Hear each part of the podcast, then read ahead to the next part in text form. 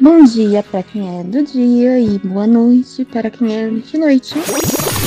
Podcast Faroeste. Não sei de onde ou quando você estará ouvindo esse áudio, mas eu tenho certeza que vai mexer com seus sentidos literalmente.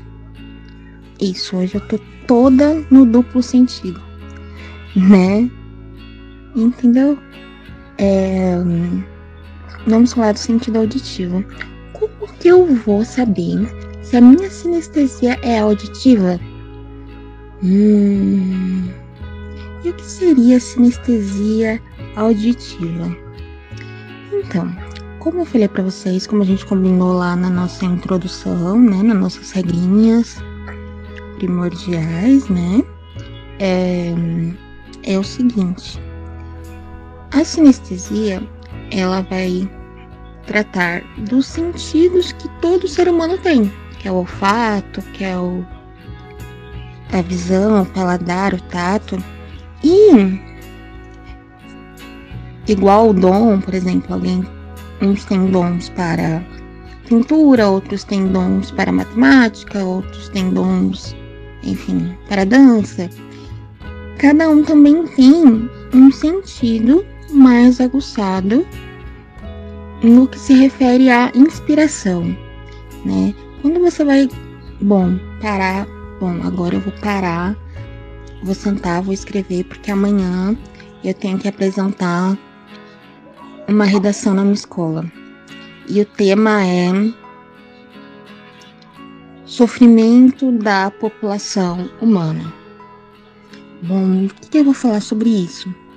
Como eu falei para vocês, quando a gente começa a trabalhar com a literatura mesmo, a Vera é, decide ser escritor ou começa a trabalhar sobre prazos, a gente não pode se condicionar a inspiração do Chico Xavier. Não dá pra gente, por exemplo, ai, eu só consigo escrever quando eu tô na fossa.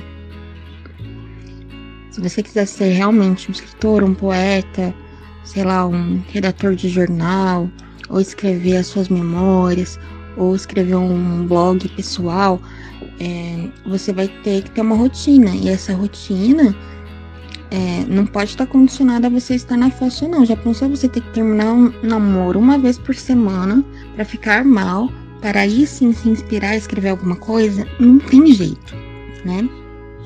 Por isso que a gente usa essas ferramentas, como eu te falei, a sinestesia seria esse martelinho que vai te ajudar a pregar o prego na parede, para nos ajudar nessa, nessa tarefa de pregar o prego na parede. Então vamos lá. Você sabe que o som te inspira quando você começa a reparar literalmente no som, né? Ou se naturalmente som, qualquer tipo de som ou a ausência do som te desperta alguma coisa. Por exemplo, eu conheci uma pessoa que pelo barulho do motor ele sabia quem estava chegando. Se era o pai, se era a mãe, se era o vizinho, se era o cachorro, se era o guarda, se era a polícia. O ca... tipo, o carro parou. Ele falou, nossa, é X. E eu achava a coisa mais incrível do mundo, porque para mim era o mesmo barulho.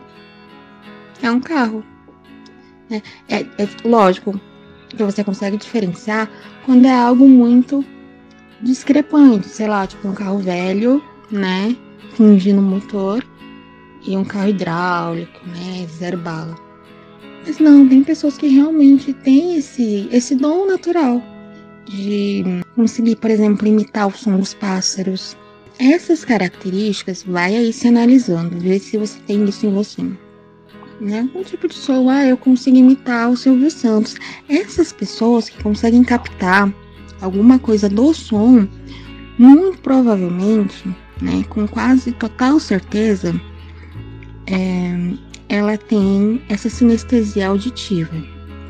Isso também pode ser trabalhado, né? Melhorado em você. Por exemplo, no meu caso, eu gosto muito de escrever ouvindo música.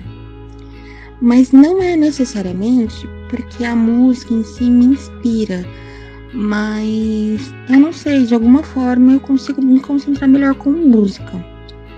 Bom, se eu já sei que eu consigo me inspirar um pouco melhor com música, tá? Então eu vou mudar os tipos de música para ver se uma música me traz raiva, se uma música me traz, né? Não sei se você tá conseguindo me entender que tipo o som ele tem que despertar alguma coisa em você. A partir do momento que o som desperta alguma coisa em você, ponto.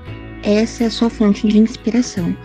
Então, eu vou deixar daqui a pouquinho uma atividade para a gente tentar é, fazer esse teste em casa. Teste bem simples. É, né, vai ser assim, os podcasts de atividades eu vou tentar ser bem breve para você não perder muito tempo escutando, porque deve ser bem chato, e poder colocar a literatura para funcionar, colocar a canetinha no papel, tá? É, eu vou estar. Tá, toda atividade eu vou pontuar isso, mas eu já vou deixar aqui bem explícito. Que durante toda essa série eu quero que você trabalhe com papel e caneta, papel e lápis. Sabe, aquela forma bem primitiva, bem homem das cavernas, né? De se escrever. Por quê? Eu não sei a que cargas d'água, mas isso me ajudou. Talvez te ajude. Talvez você, no final dessa série, escrevendo, escrevendo, escrevendo na mão, percebeu que isso não te ajuda em nada. Mas a mim ajuda muito. É você escrever no papel por dois motivos.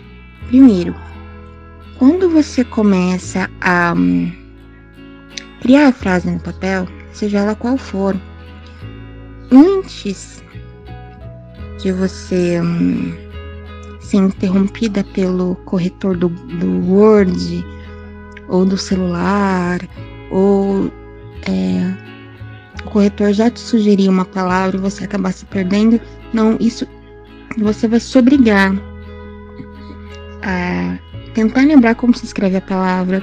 Então a sua ortografia vai acabar melhorando porque você vai buscar isso, né? Word, o celular, né? Os apps de textos, eles acabam é, nos deixando preguiçosos, né? Assim, e até nos atrapalhando muito. Então, uma escrita legal.